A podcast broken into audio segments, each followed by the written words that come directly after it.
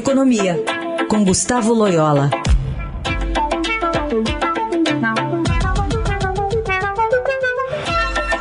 Oi, Loyola, bom dia.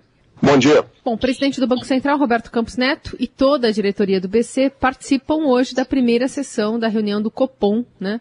E o que se deve ter de, de saída é mesmo o aumento da Selic, né? Exatamente. Eu, é, eu acho que é, não apenas o Banco Central é, já sinalizou nessa direção, né?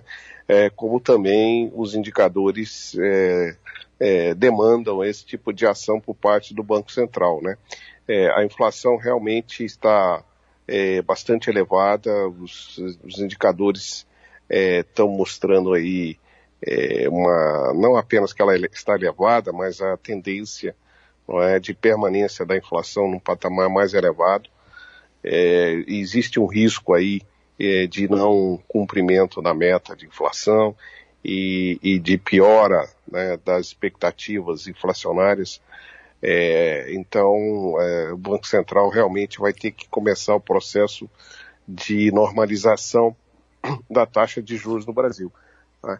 E, e, faz isso, lamentavelmente, num momento muito difícil para a economia, que é o momento é, do auge, né, do pico da, da pandemia, é, quando os governos é, estão tomando aí, medidas de é, distanciamento social, inclusive em algumas regiões é, de lockdown mesmo, né?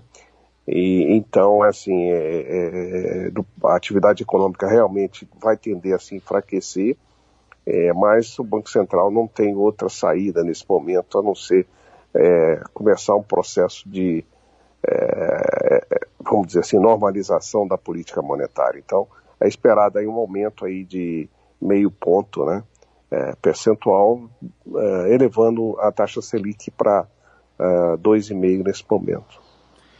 Loyola, esse quadro aí descrito por você lembra ah, um paciente até, né? Paciente doente e precisa de um remédio, mas o remédio tem efeitos colaterais. Tem alguma maneira de amenizar esses efeitos dessa necessária alta aí que você trouxe aí dos juros? Pois é, né? Eu acho que um dos, um dos uh... primeiro é o seguinte, né? Ah, assim, quer dizer, a solução é, para isso tudo que nós estamos é, vivendo é a aceleração da vacinação. Né? Isso, isso, é o que eu acho que, que pode trazer um, um alívio aí é, a médio prazo aí para a economia brasileira. Né? Então a solução não estaria no, no, no vamos dizer assim, nas mãos do, do Banco Central, das autoridades econômicas é, diretamente. Né? É, agora, a, a, a, o que pode ser feito para minimizar isso?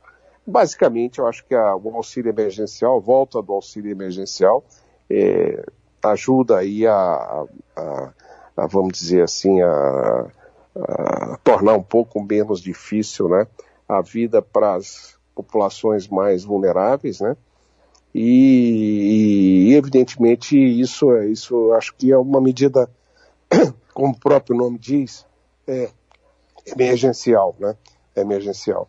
E, e claro, a, mais para frente, a retomada do crescimento demo, é, vai é, demandar outras medidas, por exemplo, na questão fiscal, etc. Né? Mas eu acho que no curto prazo, é, o que se tem é isso na, na, na, na economia, né? É uma, é uma, é uma, é o auxílio emergencial, o Banco Central buscando uma certa normalização cautelosa da política monetária e principalmente né, o Brasil acelerando o processo de imunização da população. Né? E, dá para pensar também, Loyola, que essa deve ser o início né, de uma, uma série de, de retomada né, do, do juros subindo, né? É a primeira de uma etapa que deve continuar, levando em conta que a pandemia não deve sumir ali do mapa né, tão cedo. É, sem dúvida, é o início do processo, né? Então aí os juros devem sair dos atuais 12%, 2% ao ano é, para um número em torno aí de 4,5%, 5% é, ao ano, mais para o final do, do, do, de 2021, né? Então o Banco Central, ao longo do, dos próximos meses, vai, é, é, vamos dizer assim, normalizando aí o, as taxas de juros evidentemente num ritmo né, e numa intensidade que vai depender da, da própria atividade econômica. Né? Muito bem, seguimos acompanhando. Loyola, obrigada, viu? Obrigado, até, até a próxima.